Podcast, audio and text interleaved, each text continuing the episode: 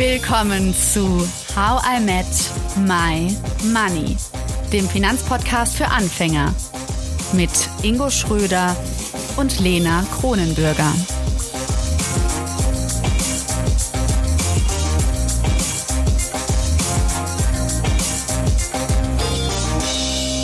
Hallo Ingo. Hallo Lena.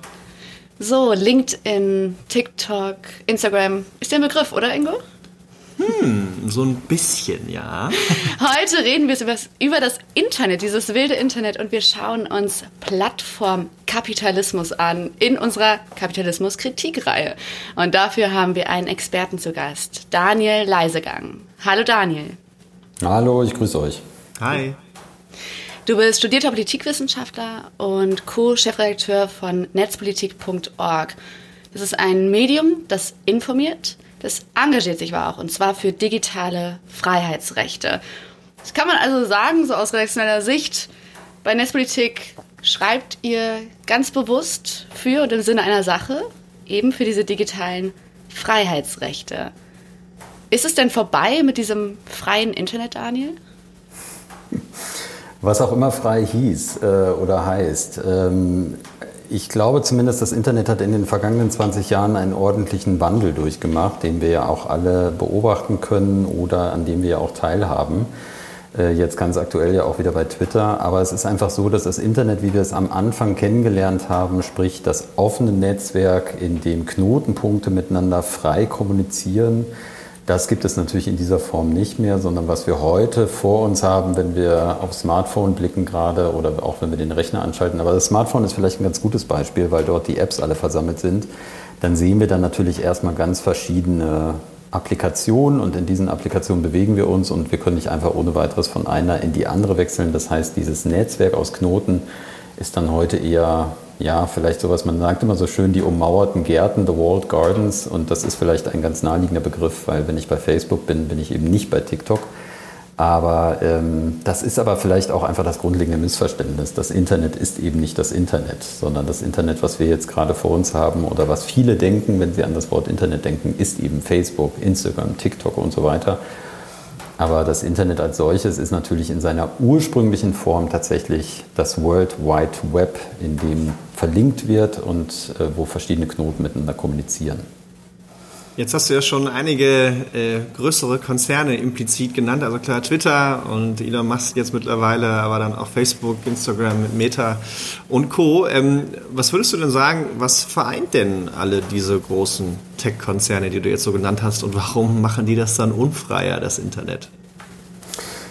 Ja, das ist vielleicht also ein Missverständnis, glaube ich, was für mich immer so ein oder mal ein Augenöffner war, aber was für viele, wenn ich da auch mit im Gespräch drüber bin, was viele Leute wissen, aber dann doch nicht so richtig in Begriff fassen können, ist, dass wir ja häufig so über soziale Plattformen reden oder über soziale Netzwerke. Aber was das genau ist, wenn man das mal versucht zu definieren, das ist gar nicht so leicht. Und ich würde sagen, was das Internet, also wenn ich es mal versuchen würde zu erklären, dann haben wir es heute mit einem Netz zu tun, in dem Plattformkapitalismus herrscht. Sprich, ähm, ein Internet, in dem verschiedene Anbieter mit Daten wirtschaften. Das ist das, wie ich es beschreiben würde. Und das macht das Ganze natürlich unfrei, weil dort gibt es bestimmte Regeln. Es gibt aber auch eine Profitorientiertheit. Es geht also darum, Geld mit Daten zu verdienen und äh, das nach Regeln dieser großen Anbieter, die uns auf ihre Plattform locken, dort was anbieten, wo Netzwerkeffekte vorherrschen. Das heißt, da gibt es auch eine Monopoltendenz, dass man dort hingezogen wird und möglichst viele NutzerInnen sind dann eben bei Facebook oder später bei Twitter oder jetzt bei TikTok.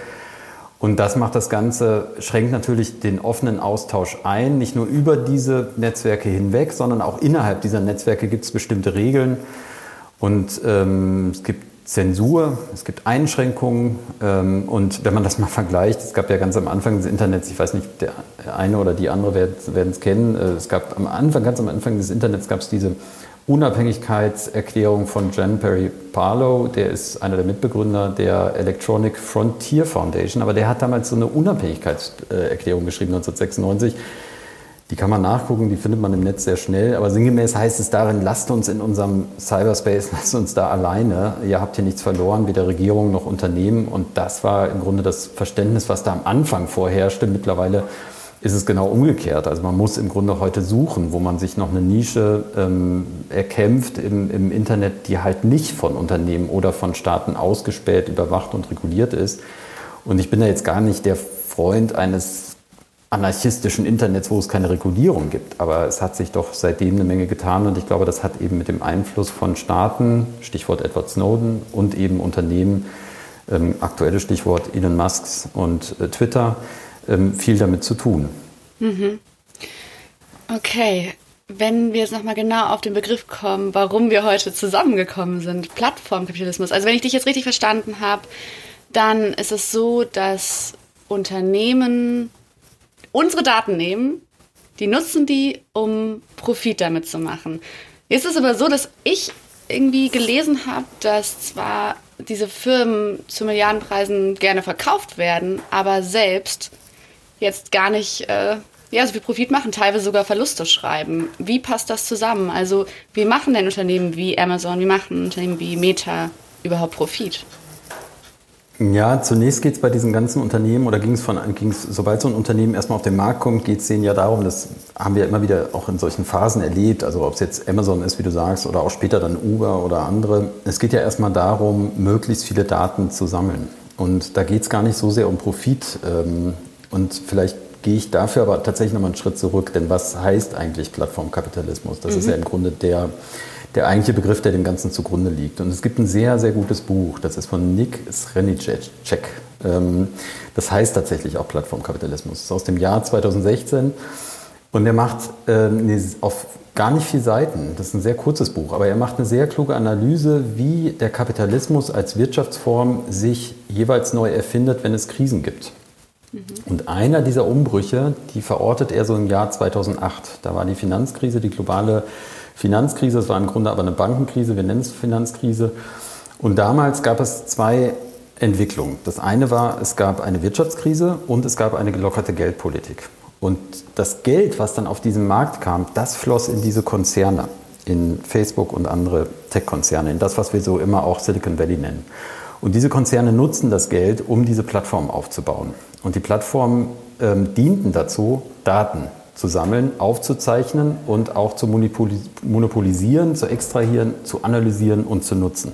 Ähm, und das ist im Grunde die Entwicklung, deren Auswirkungen wir bis heute sehen. Das heißt, da gab es eine Neuausrichtung weg, vielleicht auch von so einer industriellen Produktion, die in einer Krise steckte. Dann kam die Immobilienkrise und von dieser Immobilienkrise weg gab es dann diese, ja, den Aufbau dieser Datenbanken. Und daraus entwickelte sich das, was man Überwachungskapitalismus nennen kann, so nennt Shoshana Zuboff das. Man kann das äh, Datenkapitalismus nennen oder eben wie Srinicek äh, Plattformkapitalismus. Und diese, Dat diese Plattform, die zeichnen sich dadurch aus, dass sie eben Daten nutzen, um äh, daraus Kapital zu machen. Und wenn man jetzt mal ein Beispiel nimmt für so ein Netzwerk, ein sehr frühes Netzwerk beispielsweise ist ja Google. Google hat eine Suchmaschine, bietet E-Mails an, hat ein Newsportal, Einige der, der Sachen sind werbefrei, wie dieses Newsportal, andere haben Werbung, wie die Suchmaschine. Es gibt also eine Form von Quersubventionierung, ähm, aber das Kerngeschäft von Google ist dennoch und bleibt das Anzeigengeschäft. Und die Anzeigen werden zugeschnitten auf die Daten. Und deswegen sind Daten so wichtig. Und Facebook macht genau das Gleiche. Amazon macht sowas ähnliches, aber sie schneiden praktisch ihre Produkte und ihre ihre, ihre Angebote auf uns zu. Also es gibt dieses legendäre Anekdote von, von Jeff Bezos, der Amazon gegründet hatte, ähm, aus seinen Anfängen, wo er seine Entwickler anwies, das war damals nur ein Büroraum voll ganz am Anfang, aber er wies sie an, am Ende soll Amazon so gut sein, dass der Nutzer, wenn er auf die Seite kommt von Amazon, das Buch angezeigt bekommt, was er auch kaufen möchte. Das heißt, Amazons Bestreben war immer von Anfang an, das ist in die DNA dieses Unternehmens eingeschrieben, äh, zu, vorab zu wissen, was der Kunde möchte. Und dazu braucht es Daten. Und das ist im Grunde, das beschreibt ganz gut, worum es bei diesem Plattformkapitalismus geht. Es ist halt nicht kostenlos, sondern es werden Daten dafür ähm, abgegriffen und genutzt und möglichst intime Daten und, und möglichst detailgenau, um diese dann detailgenau auswerten zu können. Und wenn man jetzt mal von Amazon Anfang nach heute kommt, dann haben wir heute quasi auch wieder einen Bruch in diesem Plattformkapitalismus, denn der nächste Schritt, den zeichnet eigentlich Zuckerberg vor. Ähm, Zuckerberg ist ja dabei, das, Met das, das, das, Metaverse zu entwickeln und mhm.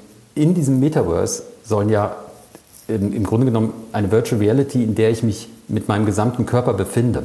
Also ja, das höre ich die ganze Zeit in der Werbung hier. Ich wohne jetzt in den USA, hier ist dauernd äh, Werbung dafür. Ähm, die machen selbst Werbung, um das zu sagen, dass es nicht immer nur alles im Internet stattfindet, nicht nur virtuell. Ja. Genau, das Bestreben ist, dass ich eine Brille aufsetze, aber diese Brille ist nicht nur dazu da, damit ich was angezeigt bekomme, sondern damit ich auch ausgelesen werde. Wohin schaue ich? Wie lange schaue ich das an? Wie reagiere ich? Wie kommuniziere ich mit Menschen? Was macht mein Blutdruck? Ähm, wie ist meine Körpertemperatur? Was macht der Ingo? Wie geht es dir gerade? Blutdruck? Okay. alles gut. Genau, das weiß Mark Zuckerberg und daraufhin sollen natürlich dann entsprechend Produkte und Werbung ausgespielt werden. Sprich, auch das ist eine Form von Plattformkapitalismus. Und ähm, das ist im Grunde das, mit dem wir oder worauf wir uns, wenn wir digital gehen, immer bewegen auf diesen Plattformen, wo Daten erzeugt werden und wo sie ausgelesen werden. Okay, also um es nochmal auf den Punkt zu bringen, LinkedIn, Insta, Mark Zuckerberg und Co. wollen alle unsere Daten. Aber jetzt mal provokant gesagt, äh, eigentlich ist das doch gar nicht so schlecht für mich als Kunden, oder? Also mein Katzenbaum, der aus Echtholz ist von einem äh, Tischler irgendwo aus Mitteldeutschland, den habe ich bekommen, weil man mich clever bei Instagram darauf aufmerksam gemacht hat. Und der sieht super aus. Also ähm, wenn ich mir da was kaufen möchte, hat der Algorithmus das schon gut erkannt. Was ist daran jetzt so schlimm? Wie bist du denn im Netz unterwegs? Bist du als Kunde unterwegs oder bist du als äh, Bürger unterwegs oder als also die, das ist ja, finde ich, die Grundfrage. Du beschreibst ja schon dich als Person, wenn man mal den Personenbegriff nimmt, beschreibst du dich ja schon als Kunde. Das heißt, mhm. du beschreibst dich selber als Wirtschaftsperson, als, als wirtschaftlich handelnde Person. Ähm, ich muss gestehen, spannend. Ja, ich bin erstmal, wenn ich, so kannst du auch in Innenstädte gehen. Ganz viele Menschen gehen in die Innenstädte, um zu shoppen äh, und begreifen die Innenstadt schon mal erstmal als Konsumzone. Das ist mittlerweile so weit gekommen, dass wir eigentlich kaum noch eine freie Parkbank finden, auf die wir uns setzen können, um einfach nur zu flanieren, uns auszuruhen, dort zu sitzen. Dafür sind dann vielleicht noch Parks da, aber wir werden Weil da die ganzen Shoppingtüten sitzen. Ne? Dann setzen nicht alle hin mit so fünf Tüten und dann hat man keinen Platz mehr. Genau, ja. meist sind die Sitzbänke auch unterteilt, damit Obdachlose sich bloß nicht da niederlassen. Sprich, es ist ein, ein regulierter, ähm, in sich beschränkter Raum, der mit Werbung bestückt ist. Und das Internet funktioniert genauso. Und deine Frage, ähm, Ingo, zieht ja genau darauf ab. Wie, wieso ist das schlecht für mich als Kunden? Als Kunde ist das für dich super. Äh, du bekommst genau das Angebot, was du möchtest. Aber für dich als Bürger mit deinen Grundrechten, äh, mit der Art und Weise, wie du ausgespäht wirst und so weiter und so fort, ist das erstmal nicht gut. Sprich, eine Demonstration in dieser Innenstadt, die könnte man beschränken mit dem Hinweis darauf, dass dann die Kunden gestört sind. Das heißt, es gibt erstmal einen Zielkonflikt, einen Interessenskonflikt in diesen Sphären. Und dem muss man sich erstmal bewusst werden. Mhm. Und jetzt gab es ja sowas wie zum Beispiel Apple dann vorangegangen ist und gesagt hat, ich kann selbst darüber bestimmen, welche Daten ich an fremde äh, Apps abgebe, an die eigene nicht, glaube ich. Ne? auch wieder ganz spannend, aber das ging ja zumindest mal durch die Medien, dass eben diese, diese Cookies und diese, diese Metadaten, die dann über mich übermittelt werden, dann eben nicht mehr so rausgingen, wodurch ja dann auch Facebook, glaube ich, auch wirklich 50 Prozent ihrer Einnahmen, die sie zum Beispiel über iPhones generieren, eingeschränkt wurden. Ist es dann sowas, was dann wieder mehr so in Richtung digitale Selbstverteidigung geht, obwohl dann der eine Tech-Konzern gegen den anderen schießt? Also wie kann ich mich denn da gegen wehren? Also mh, digitale Selbstverteidigung, darunter würde ich noch tatsächlich was anderes persönlich verstehen, aber erstmal geht es da um ganz, äh, ganz knallharte ähm, Interessen zweier Großkonzerne tatsächlich. Wenn Apple das beschränkt, dann versucht er erstmal der Konzern, einem anderen Konzern den Zugang zu verwehren und Facebook hatte immer das Problem, sie haben kein Betriebssystem. Das haben sie eine Zeit lang probiert, dass sie das auf die Telefone bekommen, ist ihnen nicht gelungen, jetzt haben sie das Nachsehen.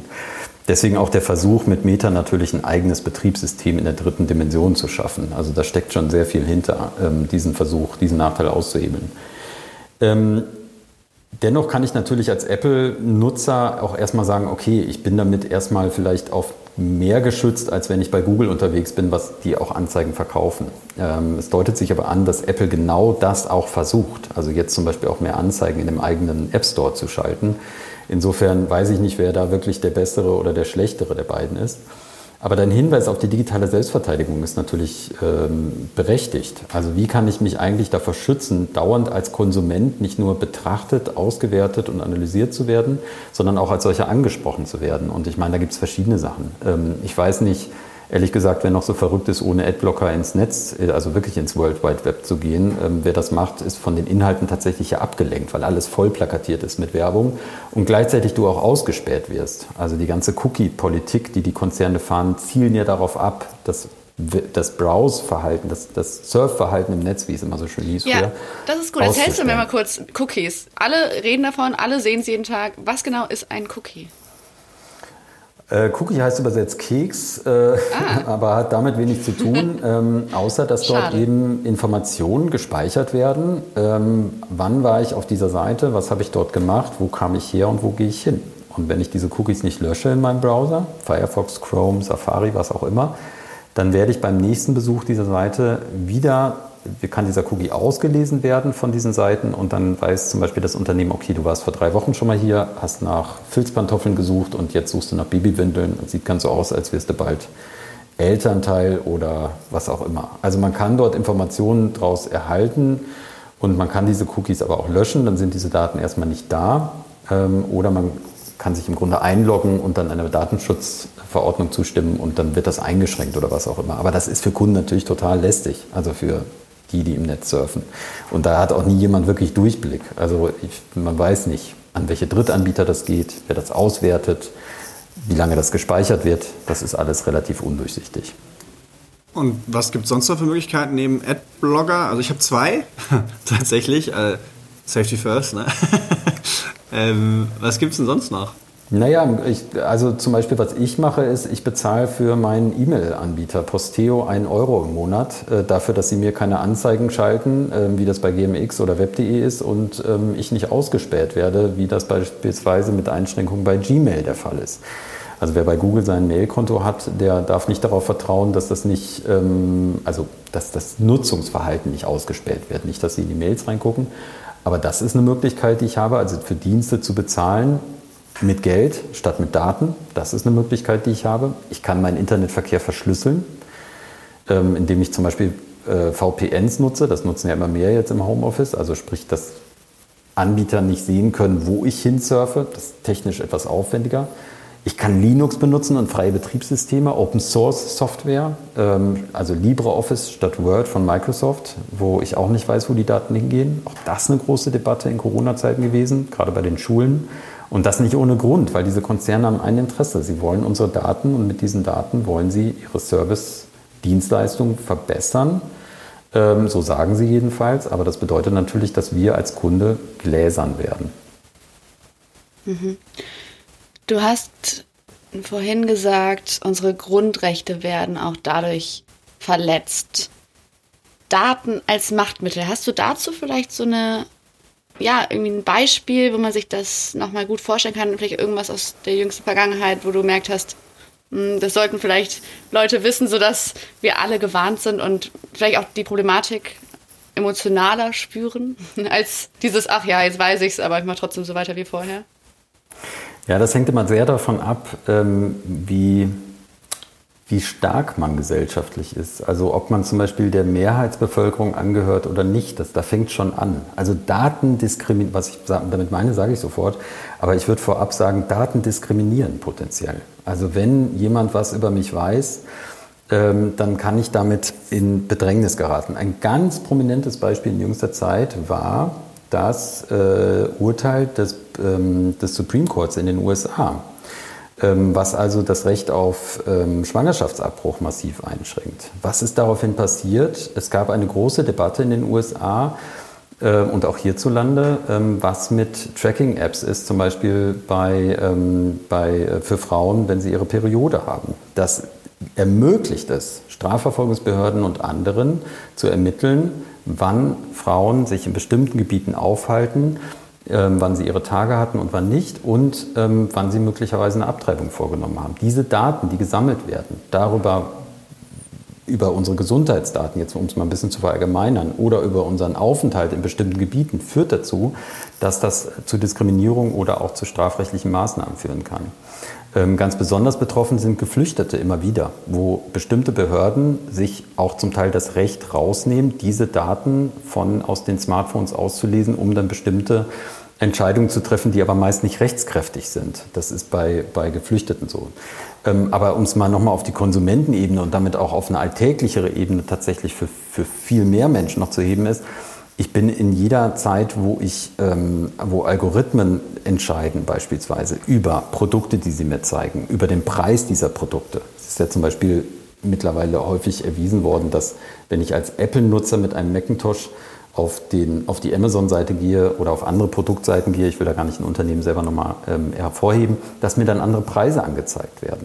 Entsprechend meiner Infrastruktur, in der ich mich da technisch bewege, ähm, weil man davon ausgeht, äh, Mac-Nutzer haben mehr Geld. Das heißt, ähm, ich sollte das nächste Mal, wenn ich irgendwas kaufe, in die Unibib gehen? Beispielsweise, ja. Zumindest wäre mal das Experiment ganz spannend zu sehen, wie sich das dann ändert. Ja? Und ähm, ein anderes Beispiel ist aber zum Beispiel auch, dass wenn wir uns auf Jobs bewerben, auf offene Stellen, mittlerweile Algorithmen darüber entscheiden, ob wir in die nächste Runde kommen oder nicht. Und wir wissen nicht, was dahinter steckt. Ganz anderes Beispiel wäre die Schufa. Ja, die Schufa kennen wir alle, wir wissen aber nicht, wie sie funktioniert. Das ist Datendiskriminierung par excellence. Das ist eine Blackbox, da fließen ganz viele Daten rein. Wohnort, Alter, Geschlecht, Job, Handyverträge. Und am Ende entscheidet das darüber, wie kreditfähig wir sind. Das ist ein ganz klassisches Beispiel darüber, wie Daten diskriminieren, ohne das jetzt zu bewerten, aber hat Auswirkungen auf unseren Alltag. Und ich glaube, es hat ja sogar auch politische Auswirkungen. Ne? Also ich weiß jetzt nicht, wie sehr man Netflix-Dokus trauen kann, aber ich habe zumindest mal sowas gesehen mit Cambridge Analytica und noch so eine andere, die dann halt sehr anfassbar beschrieben hat, wie quasi der Mensch und sein Unterbewusstsein gesteuert wird und diese Person halt als normaler Bürger nachher äh, auf die Straßen gegangen ist, äh, sagen wir mal, in, in, für, für Trump-ähnliche also so wird es zumindest karikiert dann in dem Moment, ähm, äh, Belänge dann demonstriert hat und sich da einmal wiedergefunden hat und wie, wie stark man auch das Unterbewusstsein beeinflusst. Und ganz passend, das kennt ja, glaube ich, auch jeder, wenn man sich so denkt, ähm, äh, hat Alexa gerade mitgehört oder warum bekomme ich das jetzt vorgeschlagen? Und ich mache das manchmal, dass ich dann Freunde frage, okay, pass mal auf, wir haben jetzt, ich, ich, ich war bei dir, du hast dir Windeln bestellt und natürlich werden mir jetzt Windeln angezeigt, weil wir in WhatsApp verbunden sind. Und äh, das ist jetzt nicht, weil jemand mitgehört hat, das meinte der Professor auch da, also nein, da hat niemand mitgehört, sondern das System ist einfach so schlau auf Basis aller Daten, dass es schon vorher weiß, was du vermeintlich brauchen könntest, bevor du es be, bevor du es eigentlich weißt. Und das fand ich so erschreckend teilweise. Klar, das kommen wir manchmal nicht hin. Ich brauchte keine Windeln, meine Katzen sind stumm rein. Ja, aber ähm, das ist schon manchmal krass, dass dann, ich weiß gar nicht, die, die Tage war es wieder so, dass mir auf einmal was angezeigt wird, wo ich denke, heftig. Also ähm, irgendwie kam es dann doch zustande, äh, dass, dass dann eben diese Datenvielfalt und diese Verbindungen, die man sich überhaupt nicht vorstellen kann, dann doch dazu führt, dass einem was angezeigt wird. Und das finde ich dann schon, muss ich sagen, auch als Konsument, auch wenn es natürlich manchmal gut ist, aber als Bürger, gerade wenn es für mich nicht relevant ist in dem Moment, schon richtig creepy, weil ich mir denke, was wissen die, und vor allem, wenn es dann in politische Richtungen geht, ja, um damit halt tatsächlich Wahlverhalten zu beeinflussen. Das ist ein ganz entscheidender Punkt. Also die äh, Geschichte äh, Brexit und Trump äh, haben ganz deutlich gezeigt, dass gerade in den sozialen Medien natürlich die Daten ganz gezielt dafür eingesetzt werden, um zielgenau Anzeigen zu schalten. Und mit diesen Anzeigenschaltungen gerade noch, sagen wir mal, das gerade entscheidende Quäntchen noch äh, zu einer Wahlentscheidung zu bewegen, die dann am Ende den Ausschlag gibt. Der Brexit war ja äußerst knapp. Und Cambridge Analytica, man weiß nicht genau, wie viel das damals bewirkt hat, aber gerade diese Methode wurde da eingesetzt und die kann natürlich dann auch wahlentscheidend gewesen sein. Und da habe ich, und damit ist noch ein zweiter Aspekt gleich angesprochen, ähm, damit habe ich natürlich auch das Problem benannt, ich weiß ja nicht, welche Regierung morgen an der Macht ist. Also gerade in Trump-Amerika ist ja das große Problem, ich weiß nicht, wie der Supreme Court besetzt ist, ich weiß nicht, welche Regierung an der Macht ist, weder in den States noch auf, auf Bundesebene. Und das kann sich, das Blatt kann sich sehr schnell wenden. Und wenn die Daten einmal da sind, dann kann auch eine andere Regierung sie in der Zukunft ähm, sie nutzen. Und deswegen ist nicht nur eben, und deswegen hatte ich vorhin auch nochmal auf diese Unterscheidung abgehoben, deswegen ist halt nicht nur der Konsument angesprochen an der Stelle, sondern eben auch die Bürgerin und der Bürger, wenn es darum geht, wie Daten genutzt werden und wie sie diskriminieren können. Was kann ich denn jetzt neben meinem eigenen Userverhalten dann noch tun? Oder, oder äh, wo könnte ich Politiker zu anregen, etwas zu tun, was zumindest in dieser Doku angesprochen war, um, also nur mal um das reinzuwerfen, keine Ahnung, ob das realistisch ist, ist halt diese Megatech-Konzerne aufzusplitten und die zu regulieren an der Stelle. Ob das jetzt realistisch ist, weiß ich nicht. Also was gibt es für Möglichkeiten außerhalb meines eigenen Surfverhaltens, äh, da was zu verändern für, für mich oder für die Gesellschaft? Ja, ich glaube, politisch ist das schon sehr wichtig, dass wir auf Regulierung abheben und im Zweifel auch dafür, dass diese Unternehmen in ihrer Macht begrenzt werden. Das ist jetzt gerade auf europäischer Ebene sehr viel im Gang. Ähm, und wir haben da auch bestimmte Bestrebungen, auch auf nationaler Ebene das zu tun. Das würde jetzt den Rahmen sprengen, das zu besprechen. Aber das Bedauerliche vielleicht unterm Strich ist, es kommt alles auch sehr spät. Also wir haben gewissermaßen ja auch mit einem Internet, was beschrieben ist, eben in dieser Form, haben wir es ja auch seit 15, 20 Jahren zu tun. Das ist ja kein neues Phänomen. Ich glaube aber trotzdem, dass einiges gerade im Aufbruch ist. Und was mich tatsächlich sehr optimistisch stimmt, ist, ähm, dass die Wanderungsbewegung beispielsweise von Twitter zu Mastodon. Also da passiert gerade was, wo man merkt, digitale Souveränität, um das mal so als Schlagwort auf individueller Ebene in den Raum zu werfen, bedeutet halt auch, ich muss mir selber darüber bewusst werden, was mein Nutzungsverhalten für Folgen hat und ich muss mir selber vielleicht auch darüber im Klaren sein, dass das Internet eben nicht das Internet ist, sondern tatsächlich erstmal Plattformkapitalismus, Datenkapitalismus, dass Daten dort ausgewertet und ausgenutzt werden. Und ähm, deswegen bin ich jemand, der zum Beispiel sagt, Datensparsamkeit ist ein ganz, wichtiges, ganz wichtiger Punkt, ähm, dass ich also schaue, wie viele Daten gebe ich preis und wo kann ich sie begrenzen. Und dann eben auch immer wieder zu schauen, wie kann ich mit meinem eigenen Verhalten dazu beitragen, dass bestimmte Angebote nicht noch gestärkt werden über die Regulierung hinaus. Und das ist zum Beispiel so etwas, dass man sich fragen kann, ob man in Kommunikationskanälen unterwegs ist, die einem Milliardär, einem der reichsten Menschen der Welt gehören, der nicht genau weiß, wie er damit umgehen soll. Wenn es Alternativen gibt, die frei sind, die Open Source sind, die keine Anzeigen sind, die nicht verkauft werden können, aber die im Grunde genommen das Gleiche anbieten, wie Mastodon. Mhm. Ja, und hm, würdest du schon sagen, dass das auch dazu gehört, als mündige Bürgerin, als mündiger Bürger eigentlich sich dafür einzusetzen und also ich frage mich gerade eigentlich, warum wir uns nicht alle mehr dafür einsetzen. Also es ist wirklich so, ich werde so innerlich so ein bisschen gerade, kommt mein Ungerechtigkeitssinn hervor. Ähm, für dich ist das Tag ein, Tag aus irgendwie Arbeit, dafür setzt du dich mit der Politik ein. Also würdest du sagen, eigentlich ist jetzt die Zeit, das mehr und mehr zu verstehen und dann auch umzusetzen, um zum Beispiel gemeinsam zu Signal zu wechseln, anstatt bei WhatsApp zu hängen?